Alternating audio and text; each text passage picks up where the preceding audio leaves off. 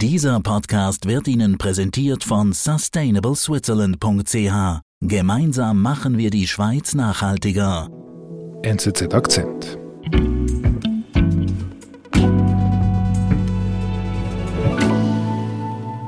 русский легион, да, вот, на, на Украине, да, чтобы воевать против нас. Это, конечно, фейковая структура, но тем не менее.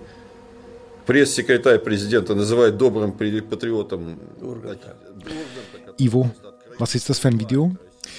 Das Video, das zeigt Ivan Girkin, Kampfname Strelkov, ein etwas untersetzter Herr um die 50.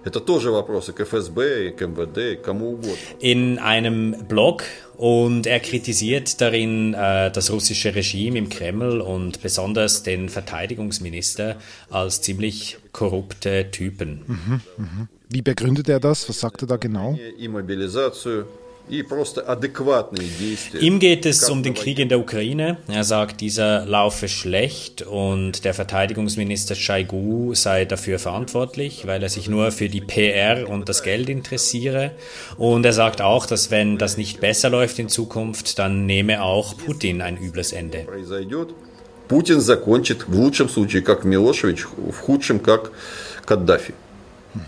Das sind starke, kritische Worte. was ist mit ihm danach passiert?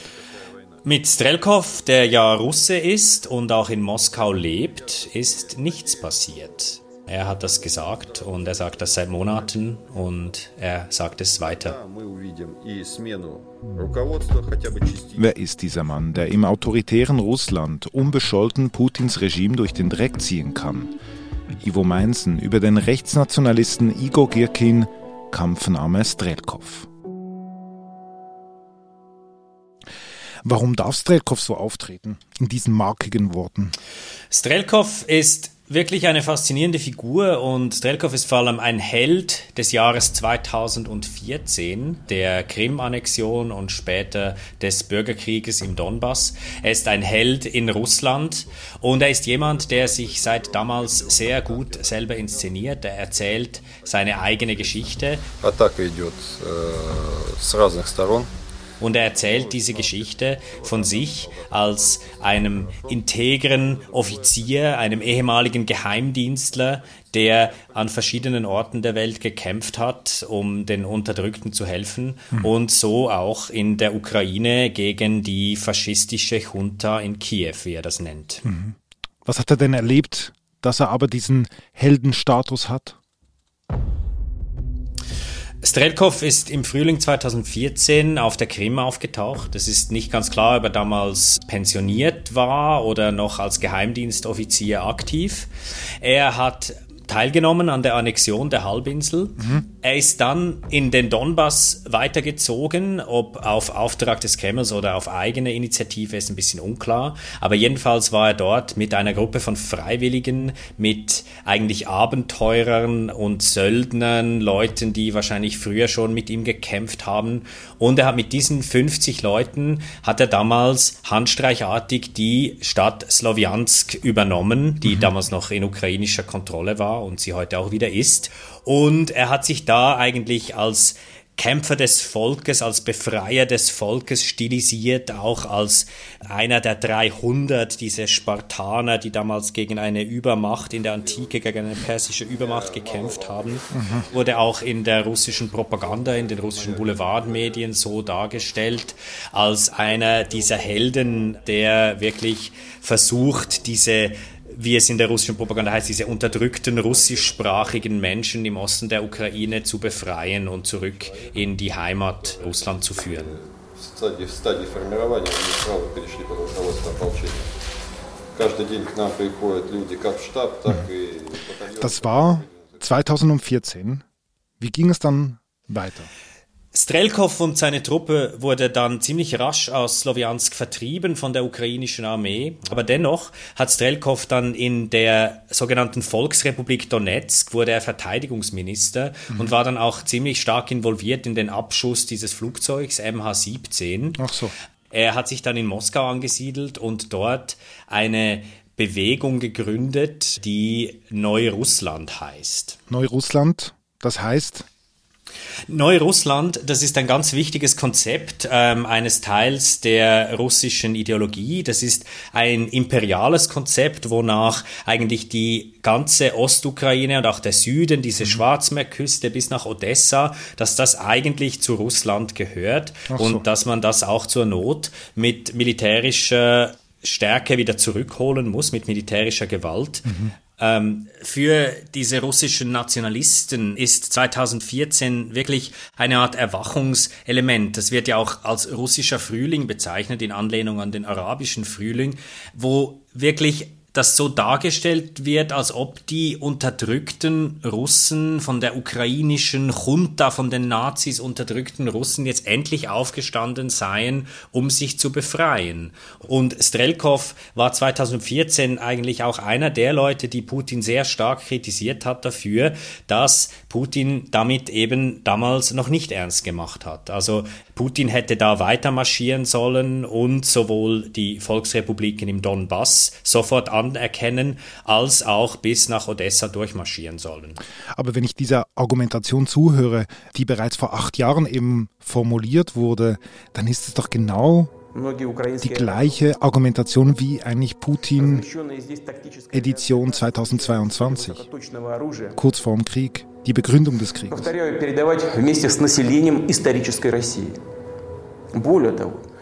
Absolut. Und ich denke, da sieht man auch, wie sich dieses Regime radikalisiert hat. Ähm, ich denke, es ist nicht so, dass diese Ideologie nicht schon damals vorhanden gewesen wäre. Diese Ideologie ist letztlich seit dem Ende der Sowjetunion bei einem Teil der russischen Elite, gerade in den Geheimdiensten, im Militär, ist das sehr stark, diese imperiale Ideologie. Aber Putin war natürlich jemand, der als Politiker stets das auch gegen andere Interessen abgewogen hat, gegen wirtschaftliche Interessen, auch gegen diese dieses Interesse, dass er auf der Weltbühne als Partner anerkannt werden wollte. Aber die Krim-Annexion 2014 war natürlich ein erster großer Schritt in diese Richtung. Und jetzt 2022, dieser Überfall auf die Ukraine, der am 24. Februar begonnen hat, hat er genau mit dieser Rhetorik begründet. Und damit übernimmt er ja die Ideologie, die Strelkov ja bereits vor Jahren ausformuliert hat, damit übernimmt er ja eigentlich diese Ideologie dieser Gruppierungen. Warum ist Strelkov denn jetzt, wie wir sehen in diesem Video, nicht zufrieden mit Putin, mit dem Verteidigungsminister?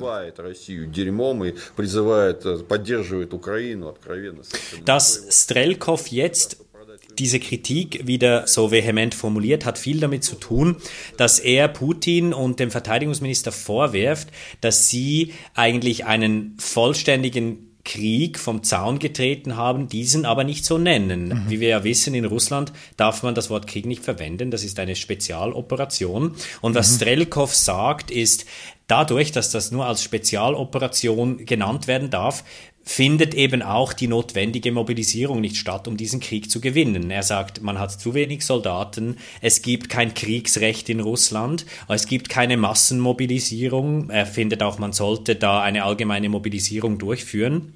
Das ist sein Vorwurf. Also er will den totalen Krieg. Ja, so ist es. Er sagt, Russland ist schon im Krieg. Er sagt auch, russisches Territorium werde immer wieder angegriffen. Und seine Vorstellung ist, dass da einfach zu wenig Kräfte, zu wenig Gewalt angewendet wird in der Ukraine, um diesen Krieg zu gewinnen. Was natürlich ein völlig absurder Vorwurf ist, wenn man sieht, wie die Russen ganze Städte in Schutt und Asche legen mit ihrer Artillerie, mit ihren Raketen. Wo Strelkov vielleicht einen Punkt hat, ist, dass es Russland tatsächlich an genügend Soldaten fehlt, um auch diese ukrainischen Stellungen zu überrennen. Hm also der Held von 2014, kritisiert die Kriegsführung 2022. So lässt sich das zusammenfassen. Ja, und er inszeniert sich natürlich selber und seine Idee eines Soldaten inszeniert als diese einfachen Männer, die für die Ehre stehen und für den Patriotismus und dem stellt er dann jemanden wie Verteidigungsminister Shaigu entgegen, der so eine Art Gala-Marschall sei, der korrupt sei, der nur an Geld interessiert sei, der eben nicht das Wohl der der Männer im Auge habe, sondern die eigene Bereicherung. Und das ist in der Meinung von Strelkov dann natürlich auch ein Faktor, weshalb die Armee aufgrund ihrer eigenen moralischen Verkommenheit sozusagen, die, die die Elite auch vorgibt, warum die so schlecht kämpft. Wir sind gleich zurück. Gemeinsam machen wir die Schweiz nachhaltiger. Mit der Initiative Sustainable Switzerland fördern wir eine nachhaltige Zukunft für die Schweiz, unseren Planeten und seine Menschen. Unterstützt von den Partnern BCG, BKW, BMW, SAP, Swisscom und UBS. Wie auch du einen Beitrag leisten kannst, erfährst du unter sustainableswitzerland.ch.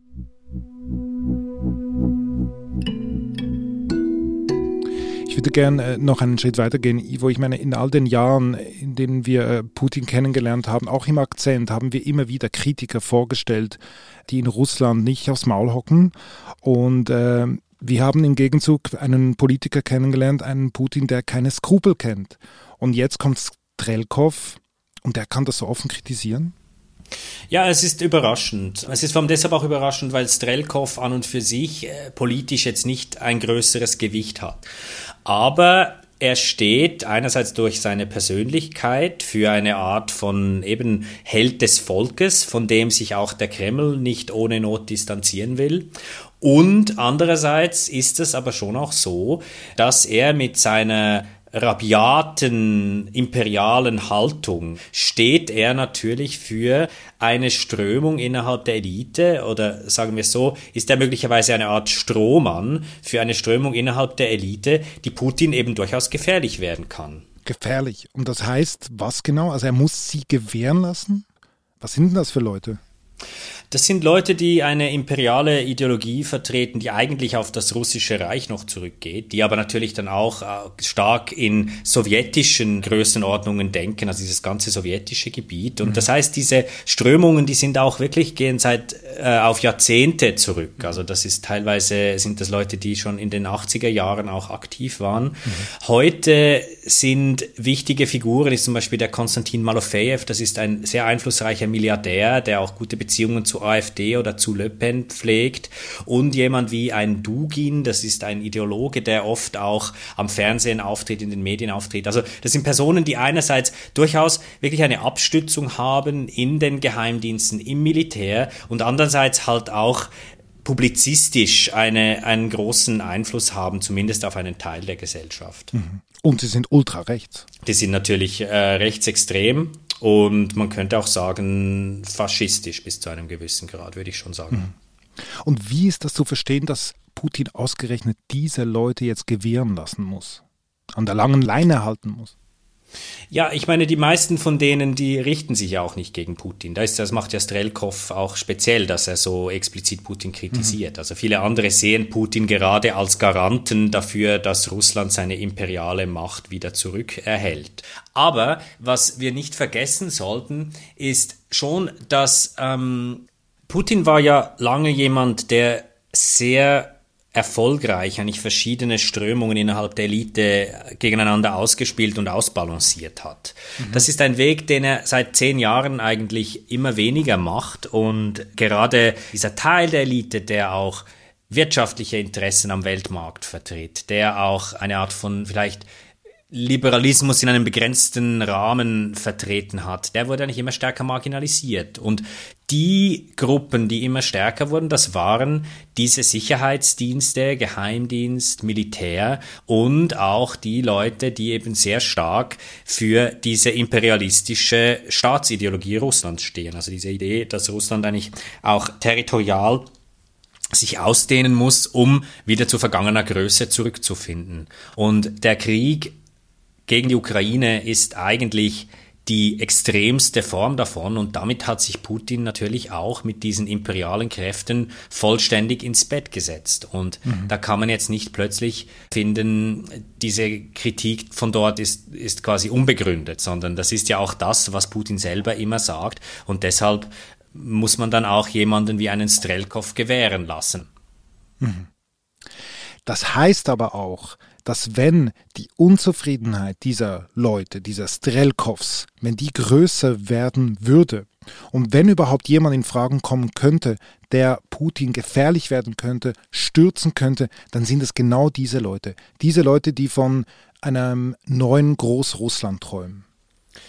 Es ist natürlich sehr spekulativ, ob Putin je gestürzt wird, weil er so eine große Macht hat. Aber ja, ich glaube, dass wenn dieser Krieg in der Ukraine weiterhin keine entscheidende Erfolge bringt, dann ist Putin am ersten aus dieser sehr rechten und imperialistischen Position und auch von diesen Kräften angreifbar. Und das wäre dann auch am ersten jemand aus dieser Strömung, der ihn vielleicht der eins beerben könnte.